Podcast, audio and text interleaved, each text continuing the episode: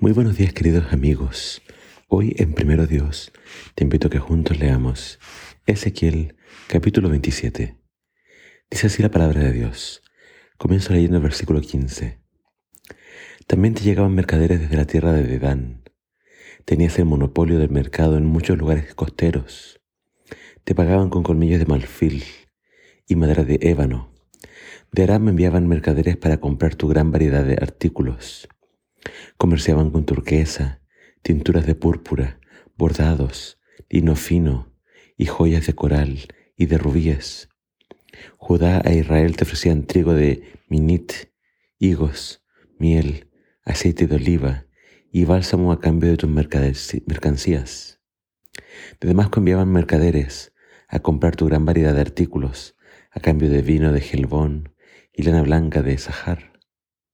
Llegaban griegos desde Usal con hierro forjado, canela y cálamo aromático para cambiar por tus mercancías. Desde Dedán enviaban mercaderes para intercambiar contigo tus costosas mantas para montura. Los árabes y los príncipes de Sedar enviaban tus mercancías a cambio de corderos, carneros y chivos. Llegaban mercaderes de Saba y Ramá para conseguir sus mercancías a cambio de toda clase de especias, joyas y oro.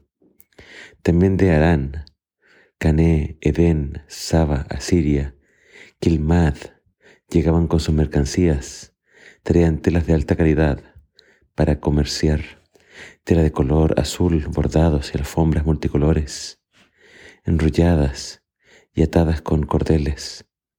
Las naves de Tarsis formaban una caravana acuática. Los depósitos de tu isla estaban llenos hasta el techo. Pero mira tus remeros, te han llevado hacia mares tempestuosos. Un poderoso viento oriental te ha causado destrozos en alta mar. Hasta has perdido todo, tus riquezas y tus mercancías, tus marineros y tus pilotos, tus constructores de naves, tus mercaderes y tus guerreros. En el día de tu furia, todos a bordo se hundirán en lo profundo del mar. Tiemblan tus ciudades junto al mar mientras tus pilotos gritan de terror. Todos los remeros abandonan sus naves. Los marineros y los pilotos están de pie en la orilla. Gritan fuerte por ti y lloran amargamente. Se echan polvo sobre la cabeza y se revolcan en la tierra. Se rapan la cabeza en señal de duelo por ti y se visten de tela áspera. Lloran por ti con gran amargura y profundo dolor. Mientras se lamentan y gimen por ti, entonces este triste canto fúnebre. ¿Hubo alguna vez una ciudad como Tiro que ahora está en silencio en el fondo del mar? Las mercancías que comerciaba saciaron los deseos de muchas naciones. Reyes de los confines de la tierra se enriquecieron con tu comercio. Ahora eres una nave que naufragó, deshecha en el fondo del mar. Toda tu mercancía y tu reputación se hundieron contigo. Todos los habitantes de las costas se horrorizaron de tu terrible destino. Los reyes están llenos de terror y lo ven con cara retorcida de espanto. Los mercaderes de las naciones menean la cabeza al verte, pues llegaste a un horrible final y dejarás de existir. Esta profecía con retiro nos, nos presenta un gran contraste.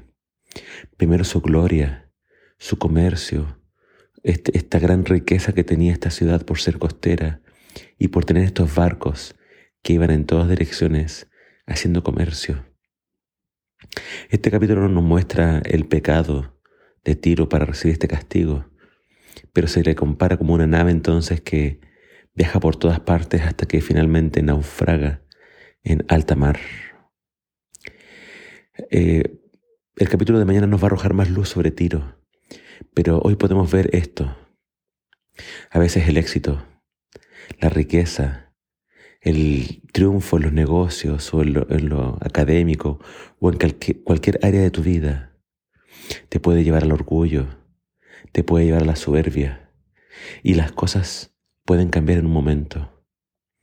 Basta una enfermedad, basta una pandemia, basta diferentes circunstancias en la vida que pueden hacer que todo cambie. Eh, el libro de Santiago nos invita a no jactarnos del futuro. nos invita a confiar siempre en Dios y a hablar así. Si Dios quiere, así será. Porque a veces el éxito nos puede llevar a pensar que todo siempre va a estar bien, que siempre todo, va a salir bien y voy a triunfar en todo. Pero eso no es cierto, la vida es incierta y nuestra esperanza tiene que estar puesta en Dios. Confiar en Él y que Dios dirige nuestra vida y que a veces podemos perder, a veces podemos ganar. Pero como dijo Pablo, ya sea que esté saciado o que tenga hambre, todo lo puedo en Cristo que me fortalece. No pongas tu esperanza en ti, en tu habilidad, en lo que tú eres capaz de hacer. Sí, eso tiene su importancia, pero en, al final de cuentas, nosotros tenemos que siempre darle la gloria a Dios, porque Él nos da la habilidad, la fuerza para hacer todo. Reconoce a Dios en todos tus caminos y no lo dejes fuera de tu vida. Que el Señor te bendiga.